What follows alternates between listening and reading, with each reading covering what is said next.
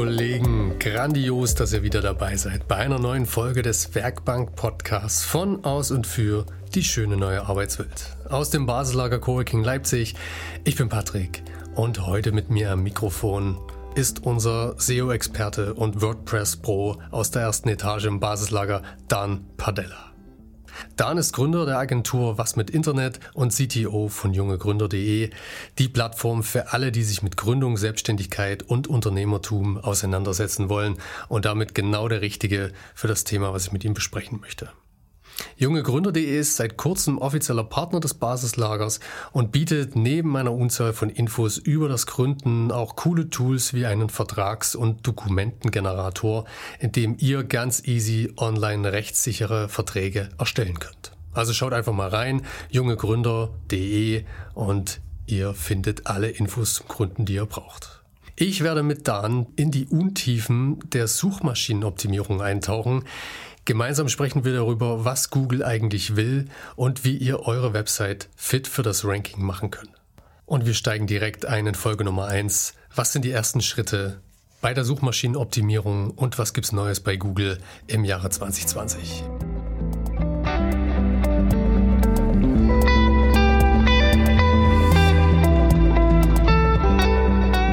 Du bist tatsächlich der erste Stammgast dem Werkbank-Podcast. Oh, das ist schön. Das ist, das ist, das ist schön.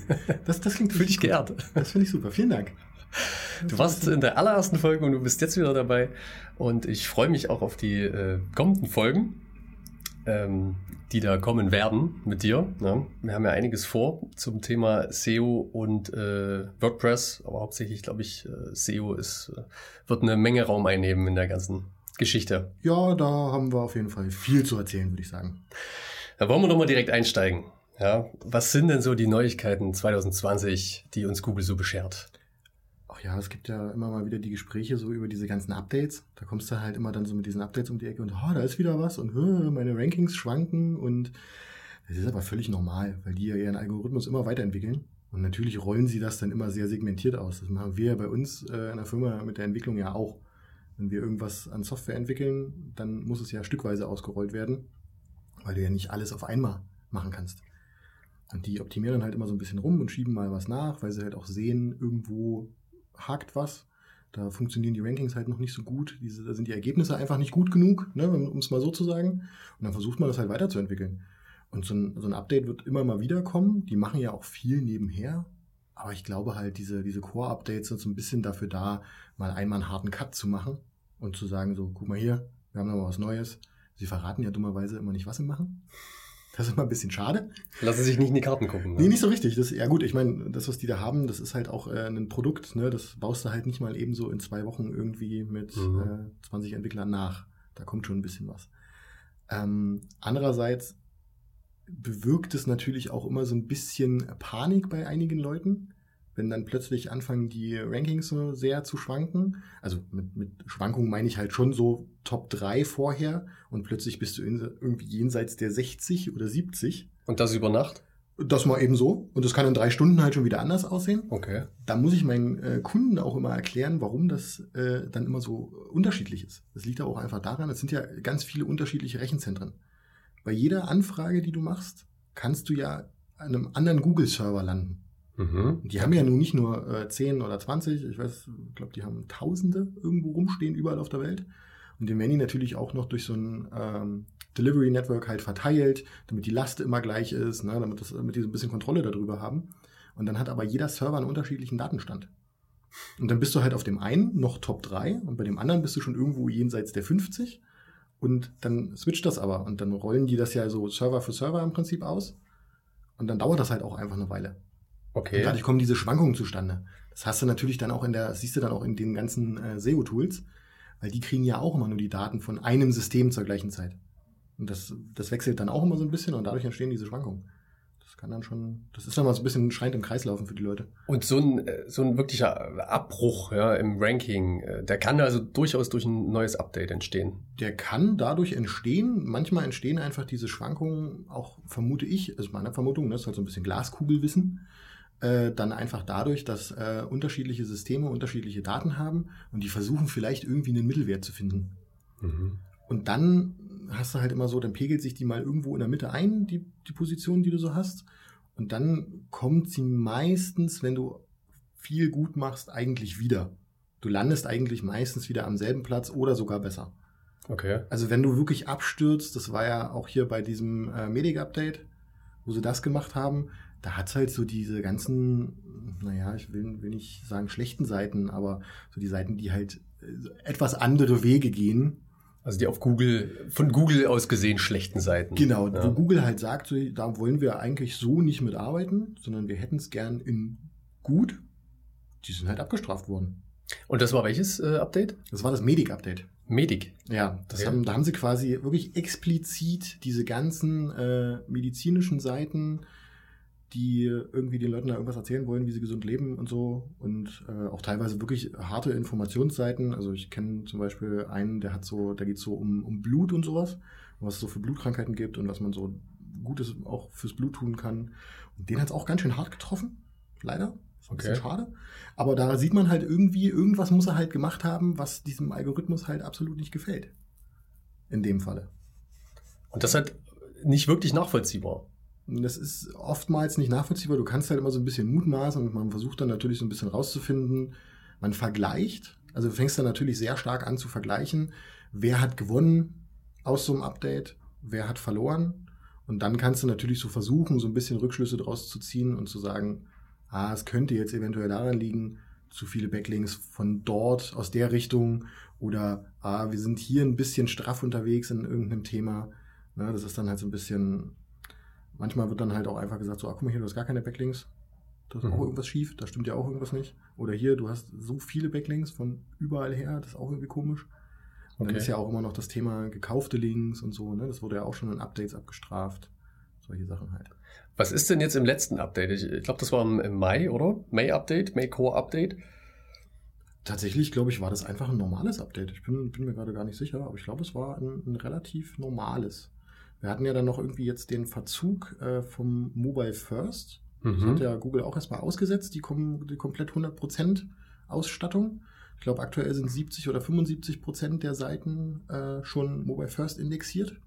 Da kommt also nur noch der Suchbot äh, im, im Mobile-Design sozusagen um die Ecke und guckt sich die Seiten nur noch mobil an. Ob sie da gut funktionieren. Okay. Ob es da irgendwelche Probleme Ja. gibt, ob die Menüs funktionieren, solche Sachen, ob die Struktur passt. Ich würde fast sagen, dass das My Update hat auch ein bisschen damit zu tun. Ich kann ja jetzt aber tatsächlich so aus, aus habe ich nichts irgendwie gehört, was besonders, besonders Das war jetzt auch nicht so groß in den Medien, ja. Das war halt einfach das, das, das letzte Update, wo so ein bisschen gemunkelt wurde, okay, Google macht was, Google tut was. Äh, Das kriegt man mit. Ähm, Was ob da jetzt so richtig intern passiert ist oder im Algorithmus, ob da jetzt irgendwas passiert ist. Wahrscheinlich wirklich nur eine Anpassung. Ja. Ja, sie haben jetzt, so- also sie spielen ja immer so ein bisschen rum, sie testen ja auch einfach Sachen, ne? Und dann kommt da halt so, ein- so ein paar Sachen äh, bei rum, wo man dann mal gucken muss. Also, was halt immer so ein bisschen äh, gerade sehr groß Thema ist, ist dieses äh, EAT, also dieses äh, Expertise, Authority and Trust. Heißt das so schön? Aha. Das EAT-Prinzip. Das Eat-Prinzip, okay. Ähm, ja, ist halt einfach mittlerweile ein sehr, sehr wichtiger Faktor, weil die gehen sehr darauf, äh, Autoren-Trust. Sind es Autoren, die gute Artikel schreiben, auch auf mehreren Plattformen, zum Beispiel solche Sachen. Ne, Das ist spannend. Die vertrauen halt den Leuten. Also sie wollen halt einfach da so ein bisschen, und das ist halt auch wieder so ein, das hat man in dem Medic-Update auch gemerkt, dass halt da zum Beispiel auch schon so eine Sachen mitgeflossen sind plötzlich. So Autoren, die irgendwie immer nur so komisches Geschwurbel schreiben, sage ich mal so, da, da sind dann halt auch die Seiten von abgestraft worden. Weil die halt einfach nicht medizinisch wahrscheinlich so relevant sind für Google, weil Google sagt so, nee, wir hätten dann schon gern was ordentliches im Index, wo nicht so ein, wo kein Mist drin steht. Und das wird jetzt immer wieder mal kommen. Die werden jetzt immer mal so ein bisschen einfach so diese, diese Expertise von, von Menschen wird einfach, glaube ich, immer interessanter. Google versteht ja auch immer besser Texte. Mhm. Die kriegen ja sehr, sehr viel mit. Also es ist wirklich jetzt nicht nur die reine Quantität. Also wenn ich jetzt viel irgendwo poste, auf Social Media Kanäle oder über, über Webseiten, wenn ich viel schreibe, in einem Blog zum Beispiel oder so, äh, dann ist das nicht unbedingt ausschlaggebend dafür, dass ich auch gut gerankt werde, sondern es muss halt qualitativ Genau. hochwertig sein. Genau, es muss halt wirklich qualitativ sein, es muss halt wirklich einen Mehrwert bieten und äh, es muss tatsächlich auch richtig sein. Also oftmals merkst du dann halt, wenn irgendwelche Sachen nicht funktionieren, stehen dann halt Sachen drin, die veraltet sind oder solche Mhm. Sachen. Das fällt auch ab und an mal dann mit auf. Das ist Okay. halt auch ganz interessant. Und Google ist, geht wirklich, ich meine, das ist ja, man muss sich ja das vorstellen, das sind jetzt nicht unbedingt Menschen, die sich da jeden einzelnen Text durchlesen und sagen, okay, der ist qualitativ hochwertig, äh, den kann ich so bestätigen, dafür gibt's äh, Referenzen, sondern es ist ja eine Maschine, die das macht. Es ist zum, zum großen Teil die Maschine Google, die dahinter steht. Aber das glauben die Leute ja bis heute immer noch nicht. Es gibt sogenannte äh, Rater bei Google. Da sitzen Menschen und gucken sich Seiten nach einem Guide an. Es gibt einen Guide dafür, das sind auch die äh, Webmaster Guidelines. Da steht halt drin, eine Seite, Startseite, du musst halt im Prinzip Kontakt und Impressum irgendwie erreichen, versuch das. Dann versucht im Prinzip der, dieser Quality Rater sozusagen sich die Seite anzugucken und versucht zum Beispiel das Impressum zu finden.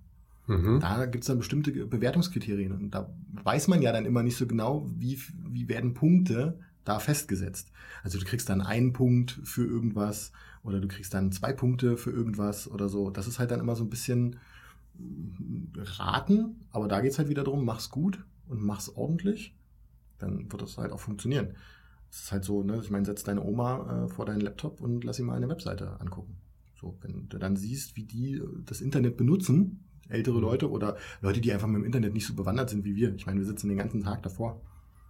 Dann ist natürlich, sind bestimmte Kriterien für die einfach viel wichtiger als für uns.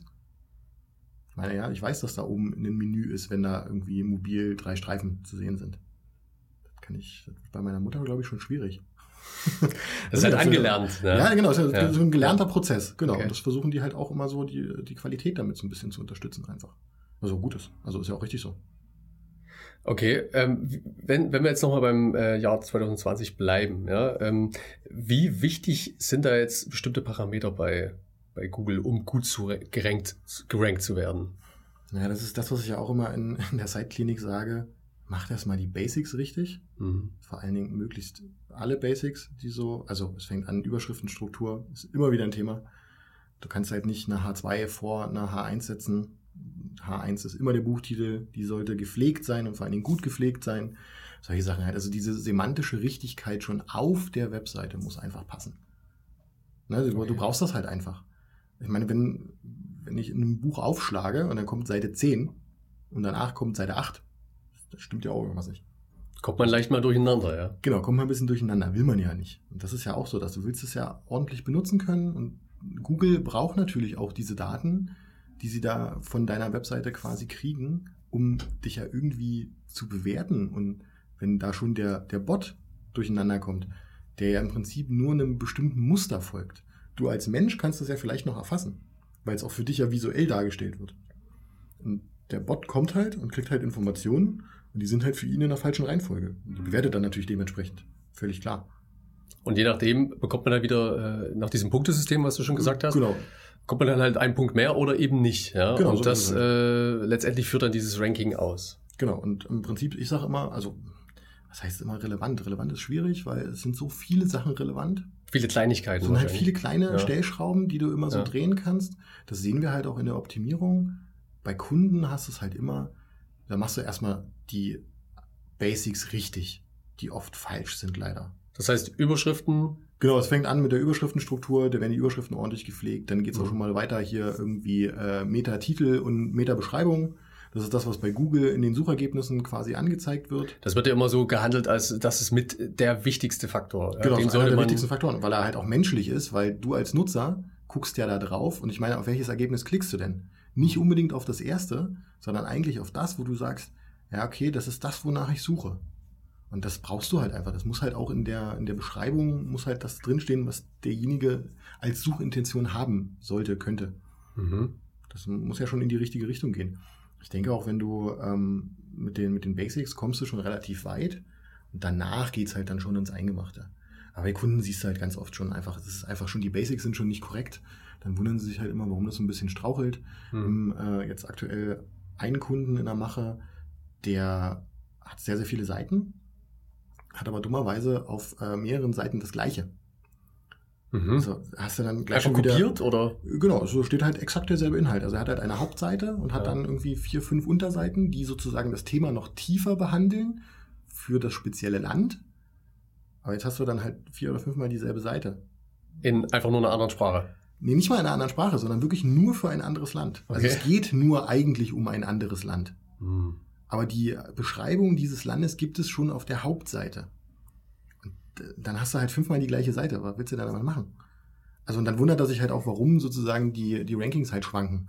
Dann ist mal die Seite vorn, dann ist mal die Seite vorn, dann sind mal irgendwie plötzlich alle weg. Dann kommen sie wieder. Und das hast du halt immer wieder. Weil du willst ja keinen doppelten Inhalt auf deiner Webseite haben. Der Bot sagt ja dann auch, so, hier, das kenne ich aber schon. Was soll ich denn damit? Und dann weiß er halt nicht, welche Seite nun die wichtige ist und die richtige ist. Das heißt also, so, also wir haben die, die Überschriften zum Beispiel, wir hatten den äh, Titel, die Meta-Description, genau. die sehr wichtig ist. Äh, und dann inhaltlich Texte. Genau. Texte aus, ausführliche Texte, genau. nicht immer die gleichen Texte. Genau. Es, muss auch, es sollte ausführlich sein, aber es sollte halt auch nicht irgendwie mit so ich sage mal, Keyword-Stuffing so im, in dem Kontext zu bleiben, also dass du das halt irgendwie mit Keywords dann vollstopfst. Hm. Das kann dann auch keiner mehr lesen. Es muss ein für Menschen gut lesbarer Text sein. Wenn der gut strukturiert ist durch Überschriften, da noch passende Bilder drin sind oder Grafiken dabei sind, dann kannst du relativ viel damit schon machen. Dann bist du erstmal schon gut aufgestellt.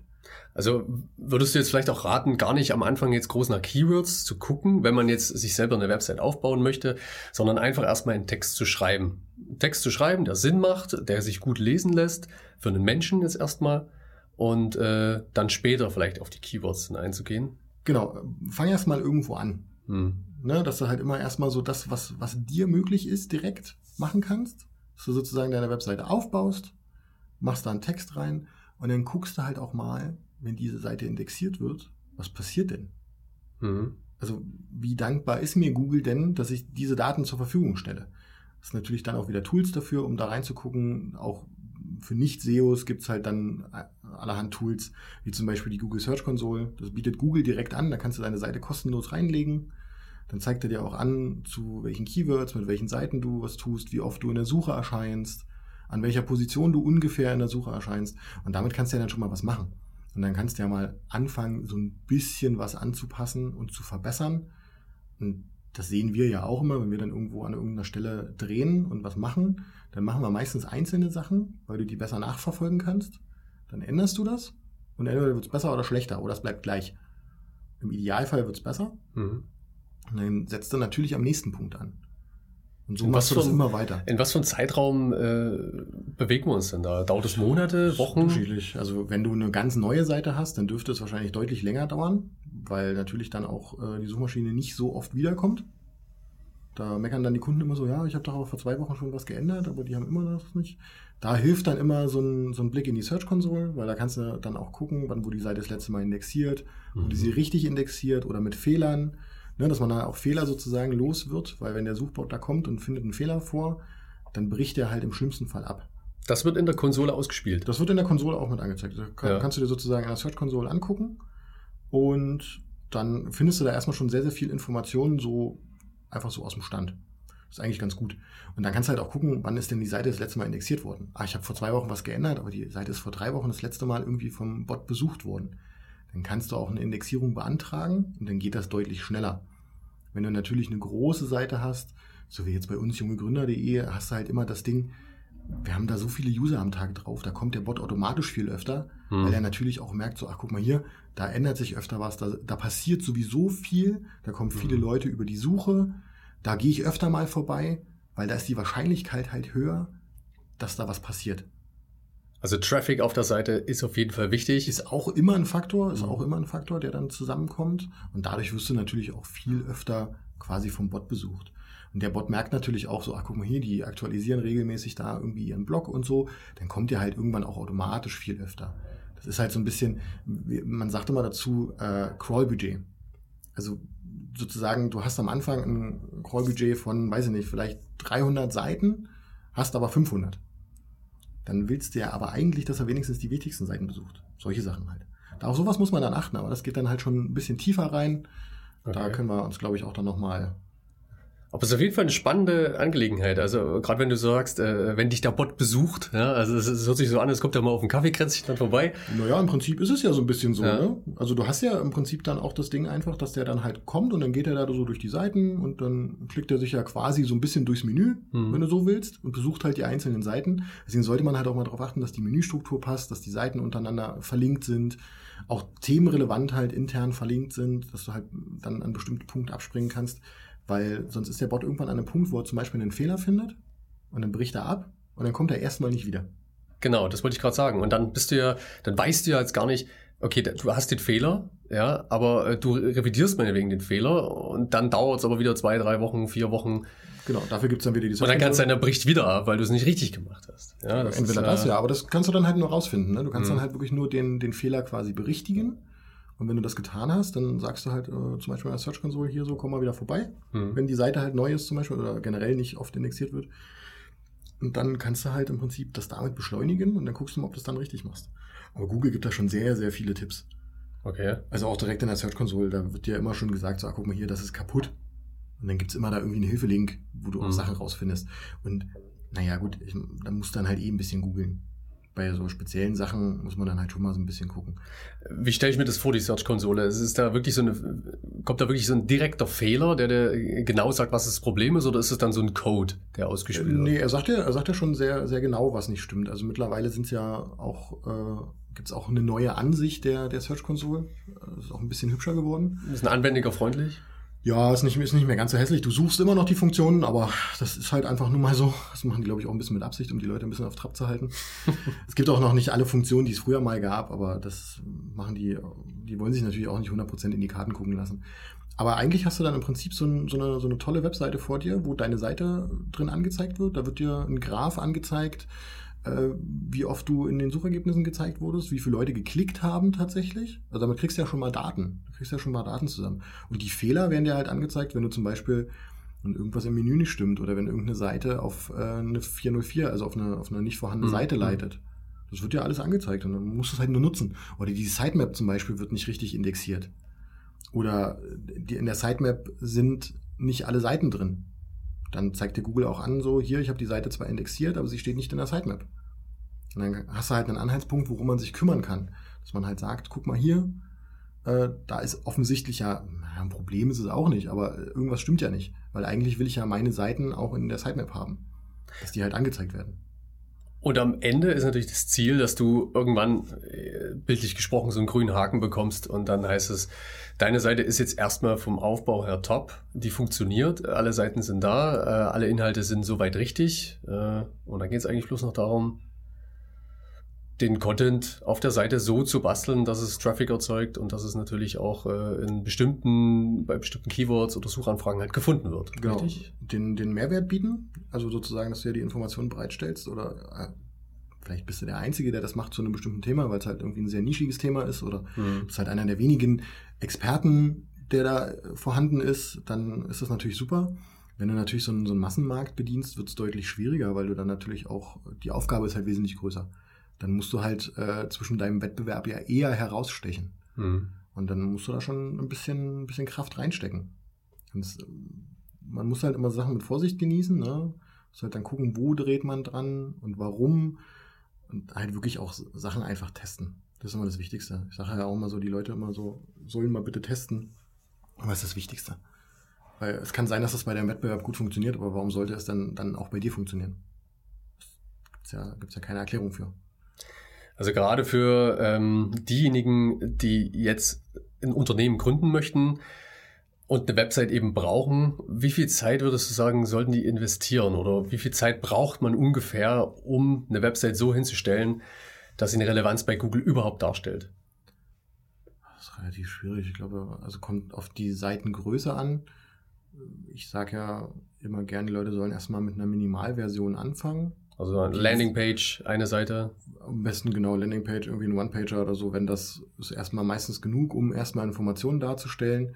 Und dann fängt man ja auf, äh, mal an, wirklich eine richtige äh, Struktur aufzubauen. So, und dann merkst du halt, ach ja, guck mal hier, das Thema wird jetzt relativ lang in dem One-Pager. Eigentlich wäre es sinnvoll, da mal eine Unterseite zu machen. Also ich spreche jetzt auch gar nicht so von Impressum und Kontakt und so, das äh, ist eh immer mal noch was anderes. Das muss man einfach haben. Das musst du halt einfach ja. haben. das würde ich auch nicht auf einem One-Pager irgendwo so mit drauf platzieren, sondern würde ich schon eine eigene Seite machen. Mhm. Ist halt auch wieder gut für die Socials, weil du das halt extrem gut verlinken kannst, dann auf das Richtige gleich und so. Aber so im Normalfall, der Zeitansatz ist relativ schwierig. Also kannst da 10 Stunden reinstecken, kann gut werden, kannst aber 100 Stunden reinstecken, das kann gut werden. Kommt, glaube ich, auch einfach aufs Thema an. Mhm. Das halt, ne, so als Fotograf kennst du das ja selber, dann sitzt er erstmal da, so, ja, welche Bilder sollen denn jetzt eigentlich auf die Webseite? Ganz schwieriges Thema. Mache ich jetzt für jeden Kunden eine eigene Seite oder mache ich jetzt irgendwie alle Kunden auf einer Seite oder mache ich das themenrelevant? Ach, ist das alles schwierig. Ist halt so. Also da muss man sich dann einfach ein bisschen Gedanken machen, aber erstmal irgendwo anfangen. Ich bin mhm. immer so für dieses äh, Minimale, irgendwo ansetzen, mhm. online gehen. Dann kannst du nämlich auch anfangen, Daten zu sammeln. Dann siehst du ja sozusagen, funktioniert jetzt mein Inhalt schon in irgendeiner Weise? Und funktioniert der gut oder funktioniert der nicht so gut? Was macht der Wettbewerb? Und dann gehst du halt mal so ran und dann fängst du an, so punktuell sozusagen da das so ein bisschen die Stellschrauben zu drehen. Über die Search-Konsole dann. Genau, über die Search-Konsole, über dein normales Google Analytics, wenn du es hast, oder irgendein anderes äh, Tracking, was du benutzt. Du kannst es auch alles ohne Tracking machen, aber dann ist halt immer so ein bisschen wie Wünschelroute. Hm. Kannst du auch aus dem Kaffeesatz lesen. Ich weiß nicht, ob das dann so sinnvoll ist. Da kriegst du halt keine Daten raus, ne? Du brauchst halt Daten. Weil damit, also Google stellt dir ja am Ende schon alles zur Verfügung. Du musst es halt nur benutzen. Und das ist die Schwierigkeit dabei. Ja. ja da Deswegen haben wir Experten wie dich, die uns das erklären, ne? äh, weil genau, genau das ist ja das Thema. Ne? Es, natürlich es steht irgendwo alles da, aber das eine ist, äh, habe ich die Zeit, um mich damit zu beschäftigen. Ja? Ich, nebenbei möchte ich ein Unternehmen aufbauen, ich habe noch tausend andere Dinge zu tun. Und ähm, kann ich die Daten richtig auswerten? Kann ich es richtig lesen und verstehen, was mir da von Google gesagt wird? Aber dafür haben wir dich ja jetzt hier. Ja, ich, ich bin, bin sehr bemüht. Also ich mache das ja nur auch schon eine Weile, aber ich teste halt auch mal wieder und da gehen auch mal Sachen kaputt und dann geht auch mal, hast du halt was ausprobiert und es hat halt nicht funktioniert. Das wird immer so sein. Ist ja aber auch irgendwie das Spannende an dem Job, weil du damit natürlich auch immer in Bewegung bleibst. Hm. Du kannst halt nicht zehn Jahre im, im SEO-Bereich immer das Gleiche machen. Also du kannst, es funktioniert vielleicht auch eine Weile, aber irgendwann überrollt dich halt alles andere weil sie einfach viel, viel besser und auch anders einfach dann agieren plötzlich. Und deswegen musst du halt immer am Ball bleiben. Das verstehen Kunden dann auch immer oft ein bisschen falsch. Machst dann mit denen irgendwie ein halbes Jahr oder ein Jahr SEO, dann rankt die Seite schön und dann brauchen sie ja kein SEO mehr. Das tut ja dann. Das geht ja dann. Genau. Und dann bleibt man auf dem Status quo und. Dann funktioniert das mit Sicherheit auch ja. eine Weile. Das ist auch gut. Ich meine, wenn, wenn alle anderen es halt dann auch nicht, nicht anfangen oder nicht besser machen, dann kannst du halt auf dem Niveau erstmal so eine Weile fahren. Ne? Aber es ist halt mit einem Boot kannst du halt auch nicht äh, 20 Jahre äh, im Salzwasser durch die Gegend fahren und erwarten so, naja, das mit der Farbe, das wird schon gut gehen. Da, irgendwann zerfrisst der halt das Boot. Und dann gehst du halt unter. Und das ist halt, das verstehen viele nicht. Das ist immer ein bisschen, muss man immer so ein bisschen am Ball bleiben. Ich meine, wir sind auch immer dazu bereit, da Leute anzulernen und zu sagen, so guck mal hier, so und so muss das bei euch im Unternehmen laufen. Da sind auch viele Leute sehr empfänglich für mittlerweile, weil sie halt gemerkt haben, es ist halt ein sehr wichtiges Thema. Mhm. Gerade jetzt so in der aktuellen Zeit ist es halt einfach das Beste, was du machen kannst. Das ist, glaube ich, äh, mit einer der wichtigsten Jobs in, in größeren Unternehmen vor allen Dingen, äh, sind also die Leute, die gut Google analysieren können und äh, sich um die, um die SEO, um das SEO kümmern, ähm, sind mega gefragt. Ja. Die sind mega gefragt tatsächlich, sie waren aber sehr, sehr lange unterschätzt, ja. weil sie halt sehr, sehr viel Geld kosten. Ne, sie sind halt einfach, sind halt einfach teure Spezialisten. Das ist aber mit Ärzten ja genauso. Und ja, am Ende sieht man sich wahrscheinlich auch manchmal so ein bisschen als, als Arzt. So ganz kleinteilig an irgendwas rumschrauben muss und äh, rum, rumbasteln Das gefällt muss. mir gut. Daniel Padella, Dr. SEO. das ist auch gut. nicht schlecht, das ist auch nicht schlecht. Guter Titel, vielleicht hat man es zu dem Hinterkopf, ja. Äh, wunderbar, Dan. Ich, ich würde mal sagen, das äh, ist für den Einstieg absolut absolut ausreichend. Damit kann man jetzt erstmal arbeiten und kann, äh, also wenn ihr jetzt anfangt, eure Seite zu basteln, versucht euch an den wichtigsten Punkten lang zu hangeln. Das eine war die Headline, die Headlines gut zu setzen, äh, auf die Semantik zu achten, die Meta-Description treffend zu beschreiben, ja, die Search-Konsole angucken und den Inhalt ähm, möglichst sauber und äh, qualitativ hochwertig zu schreiben, würde ich sagen, oder? Genau. Und sich halt immer informieren. Einfach mal so querlesen, so auch zu Themen mal recherchieren. Wie machen es denn andere? Oder es gibt ja dann halt auch so äh, SEO-Blogs, die halt irgendwie mal Sachen, so ein bisschen Insights erzählen. Oder wir hier werden ja auch ein bisschen was erzählen in Zukunft. So, das ist halt, kann man immer schön Wissen aufsaugen kann dann mal so ein mhm. bisschen ausprobieren und damit wird man halt immer ein Stück besser. Hast du noch eine Empfehlung für äh, zum Beispiel Blogs oder, oder Literatur, die, da, die du halt auch nutzt, um dich äh, auf dem Laufenden zu halten? Das ist tatsächlich so viel. Ja, eben, deswegen. So also ein, ein, ein, schöner Podcast, der auch immer nicht so lang ist und der auch ganz gut gemacht ist, äh, ist SEO Südwest. Mhm. Denn das mag ich sehr. Das, da kann man mal so kurz reinhören. Da werden auch immer mal so ein, ein, paar speziellere Themen behandelt und mal ein bisschen, was so, was so gängig ist. Das geht eigentlich immer ganz gut. Da kriegt man auch mal so ein paar aktuelle News, was so gerade mal wieder passiert ist irgendwo in der Szene. Das kann man sich mal angucken. Ansonsten gibt es genug Blogs da draußen, die auch das gut machen. Okay, wunderbar. Dann Dankeschön, Daniel, für die äh, erste Folge. Und in der nächsten Folge werden wir uns dann mit dem Thema Google und soziale Medien beschäftigen. Das wird spannend. Ich da bin mich. ich auch schon richtig gespannt drauf. Da freue ich mich. Wunderbar. Danke dir. Sehr gern. Ihr habt Fragen, Anregungen, Feedback an Dan oder dem Podcast selbst, dann schreibt uns einfach an. Wir freuen uns über eure Fragen. Immer her damit.